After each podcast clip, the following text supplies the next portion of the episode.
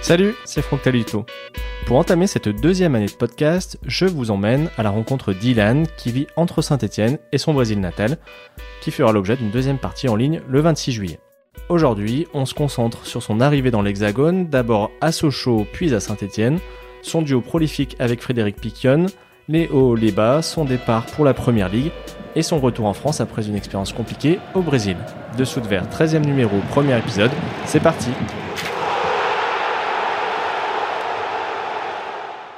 Salut Dylan. Salut Franck. Merci d'avoir accepté l'invitation de de verre. Je t'ai sollicité par l'intermédiaire de Jérémy Janot qui m'a dit que tu aurais plein de choses intéressantes à nous raconter, que ce soit sur ton parcours euh, personnel et puis sur le Brésil, ton pays natal. Euh, j'aimerais qu'on commence euh, par prendre de tes nouvelles. Il me semble que tu as été un petit moment recruteur pour la Saint-Etienne. Tu as été consultant aussi pour TL7, qui est la chaîne locale ici à Saint-Etienne. Qu'est-ce que tu fais en ce moment? Déjà, salut, salut à tout le monde, salut à, Jérémy. Euh, je pense qu'il ne va pas se tromper. Euh, en ce moment, je, fais plein de choses. J'ai été consultant pour Télé7, j'ai été consultant pour, euh, Canal pendant plus d'un an. j'ai été à la salle de recrutement. c'est toujours quelque chose que j'aimerais y revenir, mais bon, c'est un peu compliqué parce qu'il y a beaucoup de changements qui sont été effectués au sein du club et plusieurs fois. Donc ça complique les dossiers et ça complique d'avancer. Euh, je reste toujours avec un pied dans le, dans le foot parce que c'est quelque chose que j'aime bien. Mais je, m'éclate en faisant d'autres choses, des, petites rénovations, des choses comme ça. Et, j'ai toujours mes affaires au Brésil. Donc euh, tout va bien, la santé va bien. On est, on est passé à travers toute cette pandémie aussi, euh, moi et toute la famille. Donc en avant. Alors justement, tu habites toujours près de Saint-Étienne. Qu'est-ce qui a fait que tu es venu t'installer ici alors que tu as fini ta carrière en Corse? Où là aussi il y a un, un cadre de vie qui est très agréable très agréable. On a passé des très bons moments. Euh, ma femme, elle voulait rester. Et ma femme est d'ici. Nous, on avait un appartement ici, euh, aux alentours de Saint-Etienne. Et comme le marché du travail, on va dire, l'avenir encore, c'est si on est en vacances, qu'on est rentier et qu'on n'a pas envie de faire grand-chose, c'est le meilleur endroit du monde. Mais si on a envie d'être bien actif et travailler, il faut bien sûr trouver quelque chose. Et ça reste restreint. Pourquoi? Parce que c'est une île et parce que déjà au niveau du foot, il y, a, voilà, il y en a deux clubs, donc ça complique un peu les choses. Et aussi parce que, voilà, comme je disais, elle est de la région et on a, on a décidé de revenir euh, ici dans la région et se dire, bon, bon, on va partir de là, on restera ici, basé ici et, après ça, on verra ce qu'on fait. Toi, tu te, tu te, sens bien dans cette région? Oui, oui, oui, je me sens bien. Euh, on est habitué. J'ai mes filles qui sont aussi à l'école. Euh, ça n'empêche pas que je fasse mes allers-retours au Brésil parce que voilà, il faut, il faut prendre des bols d'air de, du pays et des, et des nouvelles de, tout le monde là-bas. Donc euh, j'ai fait mes allers-retours, mais pour l'instant on est bien basé par là. Le Brésil, on va en parler dans la deuxième partie. Là, on va plus se concentrer sur ton parcours. Est-ce que tu te souviens dans quelles conditions tu arrives en Europe et plus précisément à Sochaux? Déjà, est-ce que tu connaissais ce club? Euh, Je les connaissais pas trop, euh, Sochaux. Euh, je savais que c'était un club qui avait une bonne histoire en Ligue 1 et, qui était bien rattaché à Peugeot. Et c'est ça aussi qui m'a qui m'a donné euh, pas envie, mais la confiance de venir. Euh, la personne qui, qui m'a fait venir, c'était quelqu'un qui travaillait euh, auprès de Sochaux. Et il est venu plusieurs fois me voir au Brésil, il m'a parlé, et, aussi le fait d'être en Ligue 1 ça m'a attiré aussi et je savais qu'il fallait je trouve une porte j'avais d'autres propositions j'ai eu des propositions de Tottenham quand j'étais plus jeune, mais j'étais trop jeune et je ne me sentais pas de venir en Europe à, 16-17 ans. Euh, donc j'ai dit on va attendre et on verra quand ça se passe. Et euh, j'avais des propositions d'autres clubs au Brésil qui, étaient, euh, qui étaient très importants aussi, mais je me suis dit le chemin à cette époque, aujourd'hui ça changeait un peu, à cette époque c'était passé par l'Europe. Et je me suis pas trop posé de questions en fait. On a discuté le salaire, on a discuté l'année de contrat. Et je dis c'est quoi? C'est le moment où j'y vais. Et j'ai foncé. Comment s'est passée ton arrivée? Alors tu étais encore jeune mais déjà un peu expérimenté, tu avais quoi? 23, 24 23, exactement 23. Ouais, j'étais déjà champion du Brésil, j'avais déjà fait des sélections, euh, j'avais une bonne expérience. Donc c'est pour ça aussi qui m'a, été plus mûr, on va dire, pour arriver et ne pas arriver en France et revenir en arrière en se disant je vais pas arriver à m'adapter parce qu'il y a ci, il y a ça. Donc je pense que le moment il était idéal et il était propice à cette adaptation assez vite. J'y suis arrivé à Sochaux Et j'ai découvert qu'il y avait 18 000 habitants. Donc c'était un choc au départ parce que moi je, je viens d'une ville qui est moyenne au Brésil qui fait 2 millions d'habitants. Donc il y a une bonne différence. Mais je pense ce qui m'a aidé beaucoup, à part les gens qui sont à Sochaux, parce que les gens ils sont vraiment gentils les gens du club, c'était Plessis le le président, lui et son fils Clément, que aujourd'hui travaille à Strasbourg, ce sont des gens vraiment spectaculaires et qui m'ont accueilli comme, vraiment comme de leur famille. Euh, je me souviens d'avoir fait plusieurs barbecues chez eux le dimanche parce qu'il voilà, n'y avait rien à faire et j'étais là, euh, je ne parlais pas encore français. Et c'est à partir de là que j'ai commencé à parler. Eux, ils voulaient parler anglais avec moi. Et je disais, stop, tu me parles français tout le temps, tout le temps. Et euh, au bout de 8, 7, 8 mois, j'ai parlé français. Donc ça, ça m'a aidé énormément. Mais en revenant aussi la gentillesse de toutes les gens, j'ai resté plusieurs mois euh, dans un hôtel. J'ai fait des, vrais amis jusqu'à aujourd'hui. Euh, on se rencontre une fois par an au minimum. Et euh, c'est vraiment une, région où les gens ils s'ouvrent. Ils sont froids au départ, mais quand ils s'ouvrent, ils s'ouvrent vraiment. Et, et, je pense que cette adaptation, ça m'a aidé dans tous les parcours après. J'allais te poser la question de l'apprentissage du français, mais tu m'as devancé. Est-ce que tu es venu seul au départ? Je suis venu seul, tout seul. J'ai mon, mon, papa qui est venu rester un mois avec moi pour, pour découvrir et pour voir quelques matchs, mais j'ai débarqué tout seul. Il n'y avait pas de réseaux sociaux, Skype, ça devait pas être aussi performant qu'aujourd'hui Il y avait MSN, mais ça marchait mal. Oh, ça coupait la connexion. C'était mon seul moyen de, de, communication et aussi bien sûr le téléphone. Mais euh, je me souviens, le téléphone, il n'y avait pas de plans comme aujourd'hui on a des, des, pour le Brésil, pour le, pour, pour l'Afrique pour, pour, des pays un, peu lointains. Et on dépensait des, je dépensais des centaines d'euros en, en facture de, téléphone, mais bon, c'était le seul moyen de communication. Il y avait aussi le décalage horaire. Je pense que tu as dû vite découvrir la, fraîcheur des nuits. Exactement. J'ai vécu deux époques. Euh, quand je suis arrivé en 2013, la canicule la plus forte qu'il y a eu en France, et à Sochaux, euh, quand eux ils me disaient qu'il y avait euh, un mètre de neige je, me suis dit, c'est pas possible. C'est une blague parce qu'il faisait 40 degrés. il y a trop un écart. Et finalement, à l'année d'après, nous avons euh, eu l'hiver le, plus froid depuis 60 ans. Donc, euh, il y avait plus d'entraînement, une certaine partie, parce qu'on n'arrivait plus se déplacer. Et une, anecdote, je me souviens, j'avais laissé ma voiture en haut et mon garage y descendait. J'ai dit, je vais les laisser en haut, comme ça, j'aurai pas le problème de monter. Sauf que la voiture, elle a glissé dans la pente et elle est rentrée dans le garage. Elle est rentrée un peu de travers, mais elle est rentrée quand même. Sauf qu'elle était couverte de, neige. Et quand je sors, je regarde en haut et j'ai dit Elle est où ma voiture? Et j'appelle les gens du club. Je dis Je crois qu'ils ont volé ma voiture. Et tout. Ils dit T'es sûr et tout Avec cette neige, ça va être compliqué. Et je commence à tourner la tête. Je dis non, non, attends, attends, attends, il y a, il y a un tas de neige, je pense que c'est ça. Et finalement, c'était la voiture, mais c'était vraiment, euh, c'est quelque chose à raconter qui, qui ça fait rire. Et, et ça s'est vraiment passé. Mon garage, il était euh, sous combé de neige et, et je voyais plus la voiture. Sur le terrain, ça s'est très vite bien passé pour toi. Je crois que c'est 16 buts la première année, 10 la deuxième. Comment tu expliques cette adaptation euh, express? Est-ce que c'est justement l'apprentissage de la langue que tu, tu, que tu aies fait cet effort-là? Je pense que ça aide beaucoup. Après, euh, pendant, le, pendant les entraînements et dans le terrain, c'est le langage du foot, donc on n'a pas trop besoin de, de, parler la même langue, on se comprend. Mais j'ai pris une époque où il y avait beaucoup de joueurs de talent, et ça, ça aide énormément. Et aussi euh, un entraîneur qui était Guy Lacombe, qui, qui était un technicien, on va dire, dans, dans la manière où il, traitait. Et il n'était pas très, euh, très poli, on va dire pas dans, le mauvais sens. Des fois, il était vraiment dans sa bulle. Et des fois, il ne nous disait même pas bonjour. Mais c'était sa façon. Mais comme professionnel, sur le terrain, c'était un excellent professionnel. Excellent.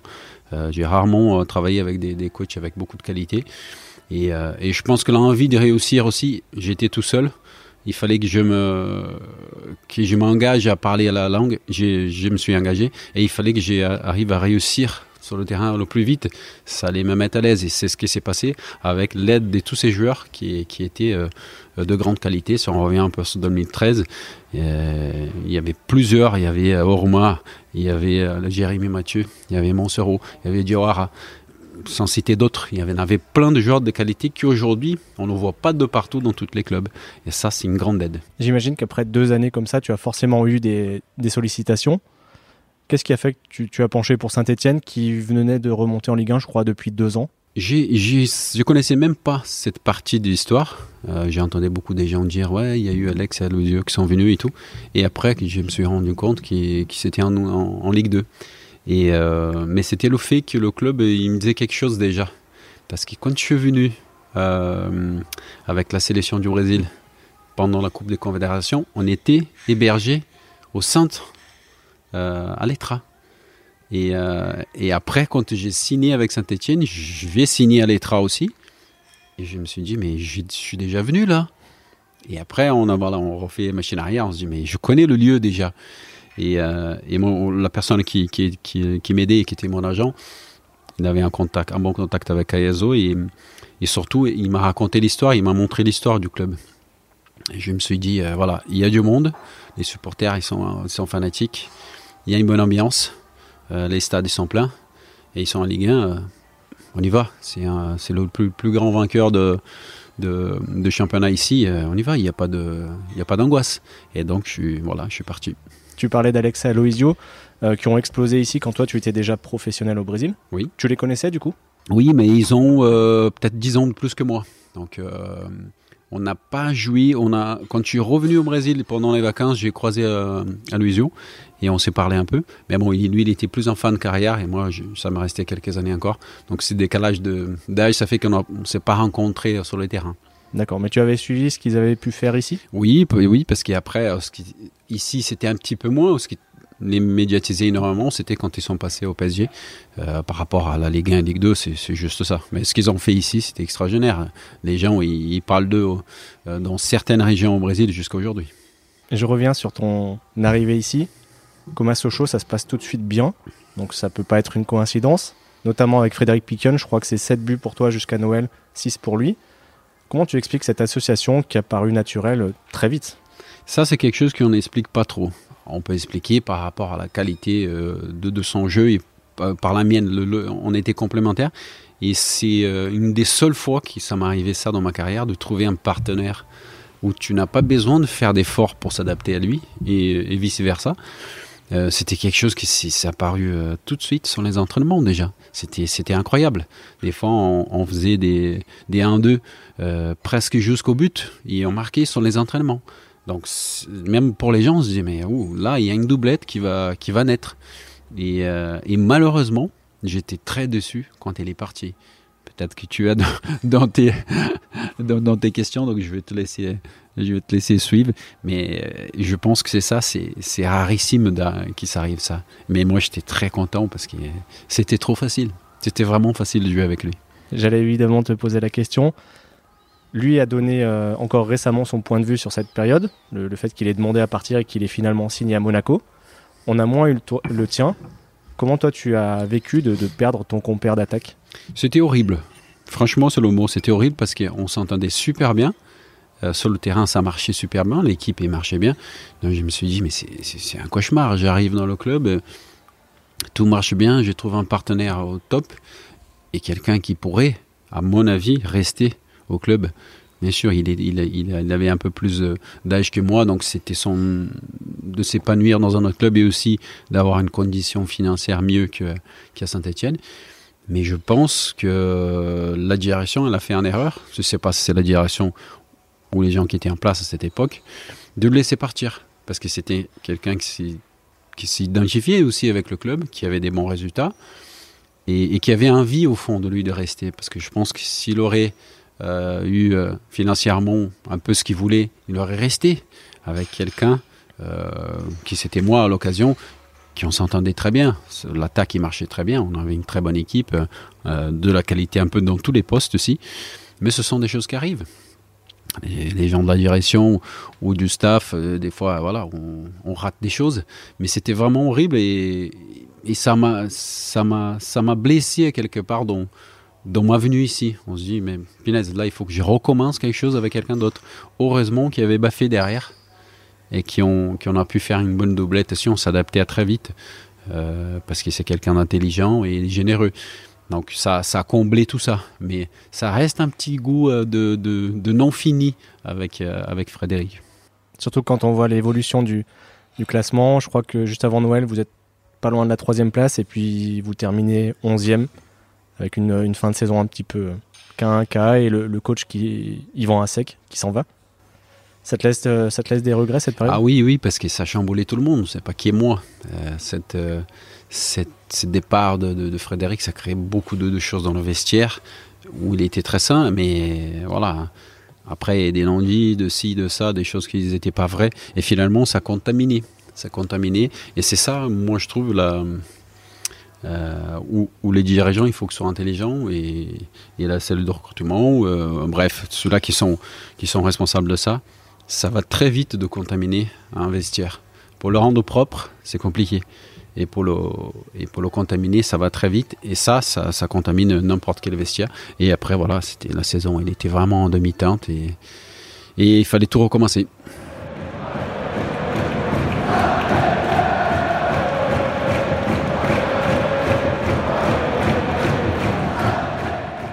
Dans cette période difficile, il y a quand même eu une belle éclaircie. C'est ce fameux but au Parc des Princes dont j'imagine on te reparle très souvent. Oui. Justement, c'est un centre de Pascal Feindeno et Bafé Gomis qui te remet le ballon de la tête. Je te laisse raconter la suite. Ouais, c'est ça. On, on, va jouer au, au parc et euh, on était tous en, en, pleine forme et on sentait qu'on était bien. On avait tous envie d'y être là-bas et jouer. Et, et euh, quand je vois Pascal déborder, bon, j'ai dit j'attends un centre. Euh, sauf que son centre il va loin et, et quand il, il y a Gomis qui fait la remise, je ne sais pas ce qui s'est passé, mais dans ma tête, je savais déjà ce que j'allais faire parce que j'avais un regard de travers sur, de, en diagonale sur l'endroit qui était, euh, voilà, qui attendait pas trop, euh, puisque le ballon il était assez éloigné. Quand il fait la remise, je vois que la remise elle n'est pas parfaite, elle n'est pas au sol parce qu'il ne pouvait pas la faire, et je me suis dit, ça va être, je vais la lever et je vais essayer parce qu'il n'y avait pas grand monde à côté de moi. C'était Sylvain Armand qui était le plus proche, mais qui est venu en courant. Et quand j'ai fait le retourner, il essaye de mettre la tête, mais il a peur et il met son épaule.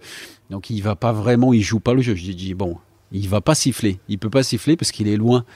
Et finalement, quand je me retourne, le, le, ballon, il était. En fait, en tombant, je regarde le ballon déjà dans le, dans le filet et je dis waouh.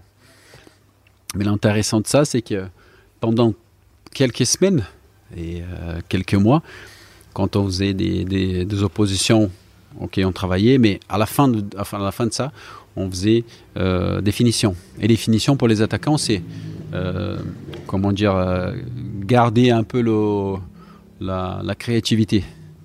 Et c'est le moment d'y faire. Donc des fois, à la fin, on, faisait des petits challenges. Les joueurs, ils nous, on mettait des volets, on mettait des bicyclettes. Et moi, j'arrivais à faire plusieurs pendant les entraînements. Et je dis, bon, bah, un jour, il faut que j'essaye dans un match. Et j'avais fait un pari cette saison avec euh, la personne qui était mon agent à l'époque, en se disant je vais marquer un, but en bicyclette et, tu vas payer un bon resto à Paris parce qu'il était sur Paris.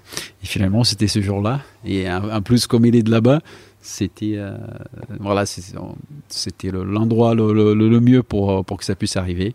Et euh, récemment, j'ai été même élu le, le meilleur but de, tous les temps de, des Verts avec ce but-là et ça fait vraiment plaisir.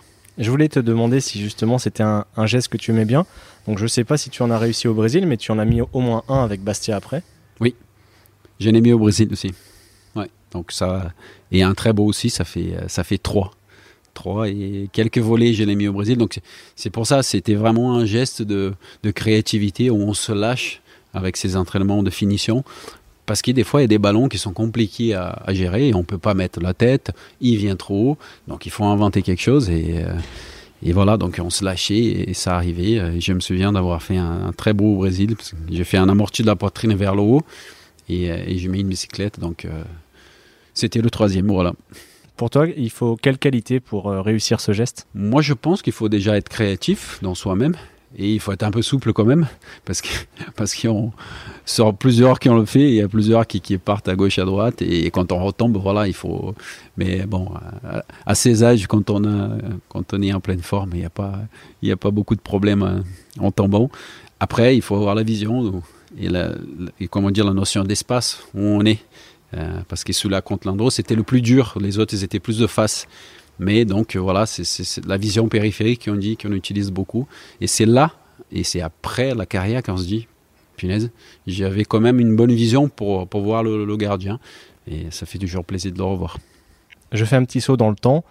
La saison suivante, 2007-2008, a pas été beaucoup plus simple, mais elle s'est bien terminée avec cette qualification européenne. Et justement, toi, tu as été très performant en Ligue Europa. Est-ce que tu te rappelles de ces matchs euh, Rosenborg, Valence, Olympiakos? Oui, c'était une, saison merveilleuse pour moi parce que euh, j'avais joué la Coupe d'Europe avec Sochaux deux fois et c'était super. J'avais découvert cette, euh, cette compétition ici et c'est trop sympa de la jouer parce qu'en fait, on n'a pas de pression.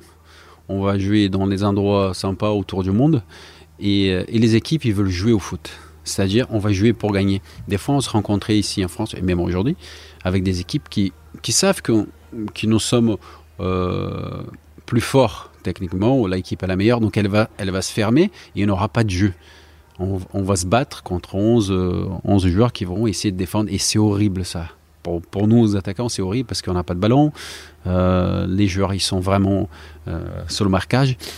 Et des matchs de Coupe d'Europe, c'est pas comme ça. C'est vraiment ouvert, on joue, et on joue pour gagner, on joue pour marquer et on joue pour, pour les spectacles.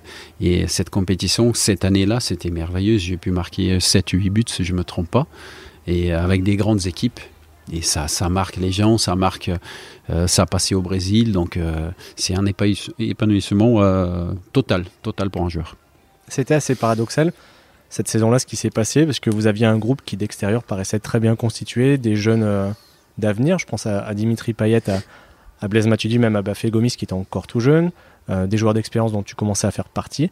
Et pourtant, autant ça a bien marché en Coupe d'Europe, autant en championnat, c'était euh, très difficile. C'était difficile, on s'est sauvé avec, euh, avec un match contre Valenciennes à la dernière, à la dernière journée. On a gagné, si je ne me trompe pas, 3-1 ou 4-1. Et mais il y a des explications pour ça. On savait que la Coupe d'Europe, c'était pas un bonus, mais on n'avait pas la pression. Quand on c'était bizarre parce que quand on allait jouer en Coupe d'Europe, toute la semaine, elle était cool. Quand on allait jouer avec une équipe, par exemple, comme la dernière, euh, qui c'était Valenciennes, on avait une pression énorme. Pourquoi? Parce que c'était la première fois qu'ils vivaient ça aussi, euh, cette période difficile en se disant si on perd, on peut être relégué. Donc ça complique les choses. Il y avait beaucoup de jeunes joueurs, donc, mais je trouve que c'est finalement on s'en sort mais ils ont peut-être tiré beaucoup de leçons de cette, euh, de cette phase, de cette période, et sûr qu'ils ont utilisé plus tard ça. Mais c'est un ensemble, c'est un ensemble, et, c'est vraiment euh, quelque chose de dans la tête. Il y a beaucoup de choses qui se passent dans la tête et dans la tête de groupe dans un championnat. Il y a des choses qu'on ne peut pas expliquer, il y a des choses où on est plus faible et on ne sait pas, et ça fait partie de cet état d'esprit. Toi, avec le recul, tu, tu arrives à comprendre ce qui a pu se passer? Oui, je, comprends bien. C'est que voilà, on était, euh, n'était pas tous soudés au départ et on commençait à enchaîner euh, des mauvais matchs. Et quand c'est venu la Coupe d'Europe, c'est la vitrine pour tout le monde. Tout le monde veut jouer, tout le monde veut être bien, tout le monde veut être sur les lumières. Et on était solidaires sur cette compétition. Et quand on revenait aux entraînements et on devait jouer, euh, euh je sais pas, trois, des équipes un peu, un peu moins expressives, on va dire, on se laissait aller un peu et on se mettait en difficulté. Et après, il fallait courir derrière. Mais ça, c'est un peu, voilà, c'était l'état d'esprit, c'était un peu la jeunesse, et ça fait partie du, des saisons de foot. C'est une situation que vous avez connue dès l'année suivante. Et du coup, Christophe Galtier a fini par prendre les rênes de l'équipe, euh, je crois que c'était au mois de décembre. Toi, tu es parti un mois plus tard. Euh, est-ce que tu peux nous raconter la fin de ton aventure euh, ici? Il y a eu des changements, il y a eu des, choses un peu lourdes qui sont passées au vestiaire. Et, à cette époque, je me souviens, j'étais le, capitaine à la fin de, de cette non-relégation on gagne. Et, euh, l'année d'après, il y a déjà une pression tout de suite au départ en se disant bon, il faut, que cette saison soit bien. Mais, mais c'est, normal. Mais il fallait des pièces, il fallait d'autres joueurs. Il y, a, des joueurs de qualité qui sont partis.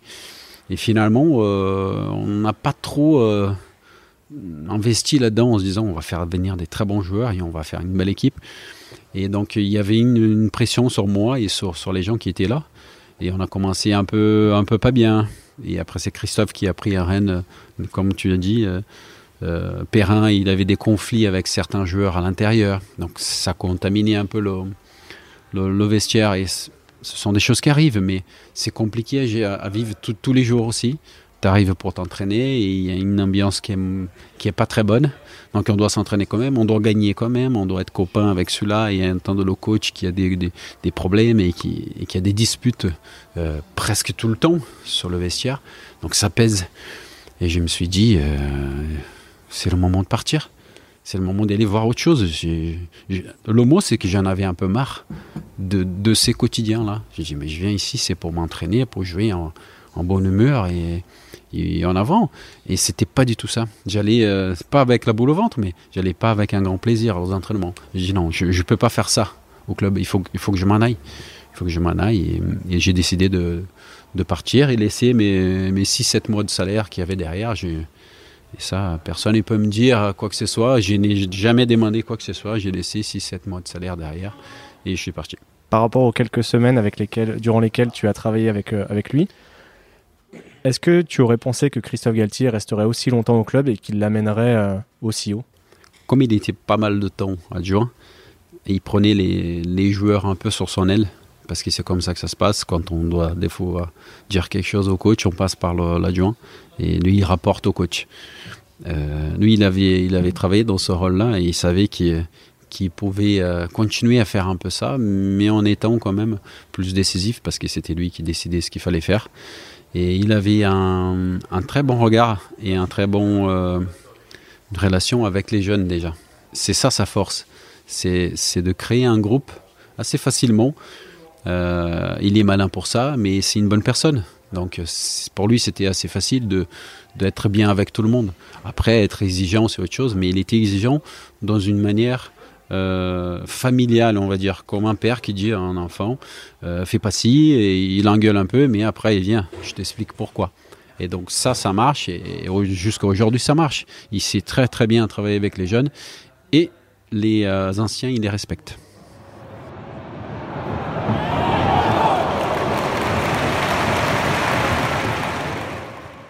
Tu es parti, toi, sans rancune? Aucune, aucune. Aucune, parce que je suis parti euh, euh, en Angleterre et j'ai fait euh, presque un an là-bas, mais je pense que c'était une des meilleures expériences de foot de ma vie aussi. Donc sans aucun regret. Après, il y a toujours, une fois qu'on finit la carrière, en se disant, j'ai été contacté par le club pour prolonger. Et je n'ai pas accepté parce que juste parce que c'était pas le moment. Je pense que si on aurait fait ça avant la fin de saison, j'aurais prolongé. Mais avec cette ambiance qui était pesante, j'ai dit non, c'est pas possible. Mais le regret, euh, il faut regretter des choses qu'on ne le fait pas, je pense. Moi, je l'ai fait, j'ai passé, j'ai fait des bonnes saisons ici, j'ai marqué un peu le club et j'ai une relation très bonne avec. Et je suis parti dans un autre championnat pour découvrir autre chose. Donc, euh, pas de regret. C'était une vraie envie de ta part d'aller te frotter à cette, euh, à cette première ligue? Oui, parce que déjà, c'est Aujourd'hui, c'est un, peu moins, on peut rentrer plus facilement, on va dire, mais c'était à cette époque, c'est pas très loin, mais c'était select, il fallait avoir été euh, international, il fallait, avoir le passeport. Euh, et aussi, il fallait que les, grands clubs, ils ont envie de qu'on vienne. Donc, j'avais trois, trois, on va dire, critères déjà remplis.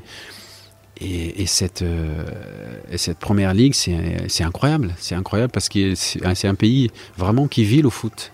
Il vit le foot. Les, supporters, ils ont beaucoup de respect pour les joueurs. Et c'est très simple. Et c'est ça qui m'a plu, c'est très simple le fonctionnement. C'est-à-dire qu'ici en France, on, prend les joueurs pour des gamins, même s'ils ont 35 ans. Et ça, c'est pas bon. Mais c'est une question de culture ici. Dans la préparation, tu veux dire des matchs, euh, le quotidien? Exactement, de quotidien. Si, si on arrive en retard trois fois dans la semaine, on va peut-être prendre une petite amende si on est jeune et on est prometteur. En Angleterre, si on arrive une fois, tu prends une grosse amende et tu, vas te faire engueuler par les joueurs. Donc tu vas pas faire la deuxième fois. Là-bas, il n'y en avait pas de mise au vert. On, avait rendez-vous directement au stade. Ça n'a jamais arrivé. Quand j'étais là-bas, de quelqu'un arriver en retard. Pourquoi? Parce que c'est une question d'être professionnel et d'être homme. On responsabilise des gens. Si on arrivait 10 minutes en retard, tu rentrais même pas. Tu montais et tu allais voir le match en le lundi d'après, c'était voilà, on s'entraîne, c'est fini. C'est ton problème. C'est le gars qui n'a pas joué, c'est lui qui n'a pas mis en lumière, et il avait une amende quand même. Donc, et le fonctionnement de tous les jours aussi, entraînement à fond. Jamais euh, à, deux à l'heure, toujours à fond. C'était moins temps, mais beaucoup plus intense. Ce qui, est, ce qui est fait sur le, sur le stade aujourd'hui, euh, en première ligue, c'est l'intensité. Et c'est ça. Euh, quand je suis arrivé, je me, je, me, faisais rouler dessus parce qu'on a une autre intensité en France. Et au fur et à mesure, pendant les semaines, tu commences à te mettre dans le rythme. Et c'est là, c'est toi qui, qui roule sur les autres. Et tu dis, waouh, Et là, tu te sens bien, tu te sens puissant, tu dis, voilà, j'ai pris le rythme. Et au départ, on se dit, ça va à une vitesse. je dis, mais c'est quoi ce foot? Et On faisait des entraînements presque de un touche, tout le temps. Donc une touche, une touche, une touche, et il faut, voilà, il faut réfléchir beaucoup avant. Et finalement, c'est super plaisant, parce que pendant les matchs, ça va vite, c'est intense. Et, euh, et cette ferveur des, des gens, euh, où est-ce qu'on allait, on était bien reçu, même si on avait perdu. Même si on avait perdu. Je me souviens, la, saison, elle n'était pas simple. On se sauve aussi, je marque des buts assez importants à la fin, mais on était très bien reçu. Ils s'en foutaient si on allait descendre ou pas. C'était, vous avez tout donné, on a vu sur le terrain, et ça suffisait. Après quelques mois à West Ham, tu es retourné au Brésil puis revenu en France. Mais concernant l'Angleterre, est-ce que tu aurais aimé euh, prolonger un petit peu ton séjour là-bas? En fait, j'avais un, an de plus, mais j'ai reçu une, euh, proposition d'un très grand club au Brésil qui jouait euh, le mondial des clubs. Donc, euh, je me suis dit, j'avais 30, 32, je me suis dit, tu peux pas refuser ça, tu reviens dans ton pays, tu vas jouer le mondial des clubs, voilà, tu fais encore 5 ans et voilà, c'est bon, c'est fini. Et finalement, je suis parti, mais ça, c'est un regret de ne pas avoir resté encore un an. Je suis parti et finalement, ça s'est mal passé là-bas. Je me suis blessé au le pied et le club il n'était pas du tout correct avec moi, chose que je ne pensais pas qui s'arrive dans mon pays. Euh, et, finalement, après, je suis revenu en France de nouveau. Mais ça, c'est un regret de ne pas avoir dit, tu sais quoi, je vais rester encore un an parce que le club, il voulait que j'y reste. Euh, West Ham, ils étaient vraiment contents. Ils ont dit, bah, tu restes. Et, je me souviens bien, le dernier match, c'était contre Manchester City. Il y avait Vieira, on se dit au revoir. Et dans le couloir, il y a, un gars du administratif qui m'a dit Tu restes J'ai dit Je sais pas encore.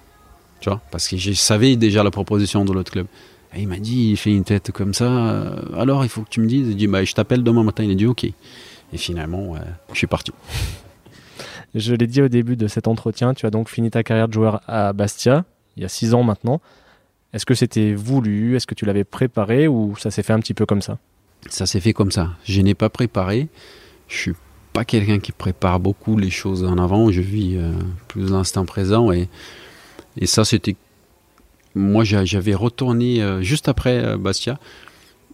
J'avais retourné dans mon pays. J'avais une proposition de, club où j'étais champion pour revenir.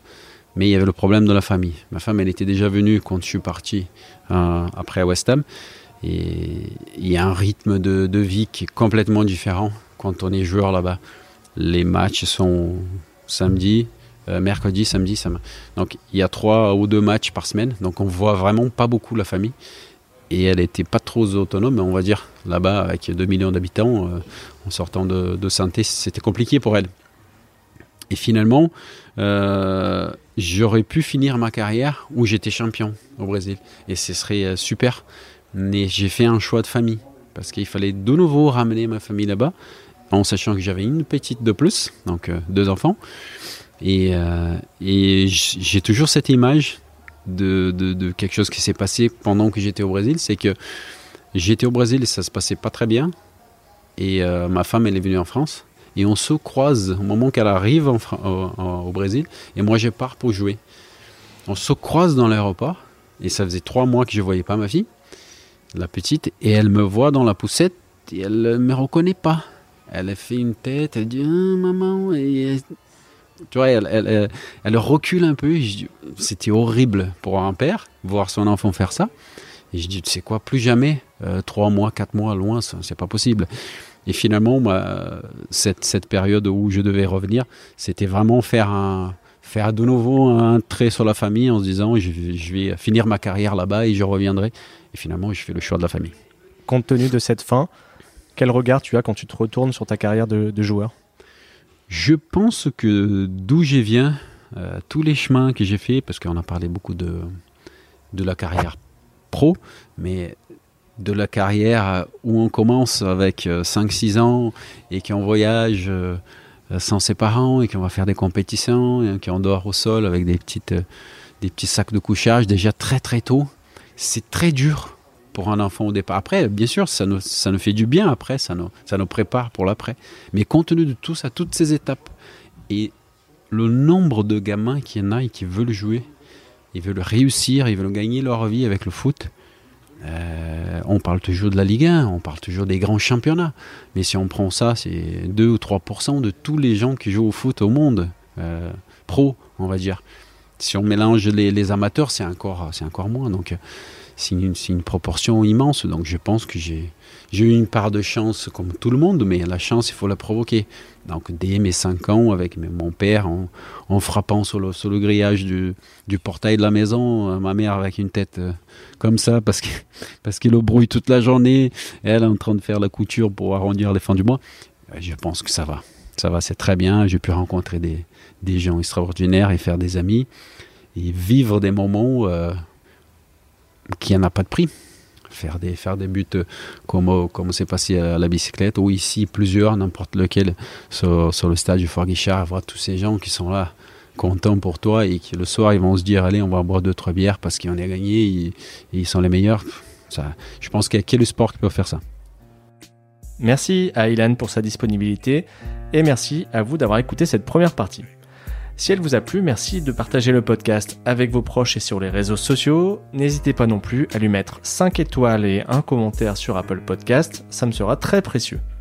Pour prolonger la conversation, faire des remarques ou donner des idées de personnes à inviter, ça se passe sur la page Facebook ou les comptes Twitter et Instagram de Dessous de Verre. Écrivez-moi aussi à l'adresse dessous de at gmail.com et on se retrouve le 26 juillet pour la deuxième partie de l'entretien avec Ilan. Ciao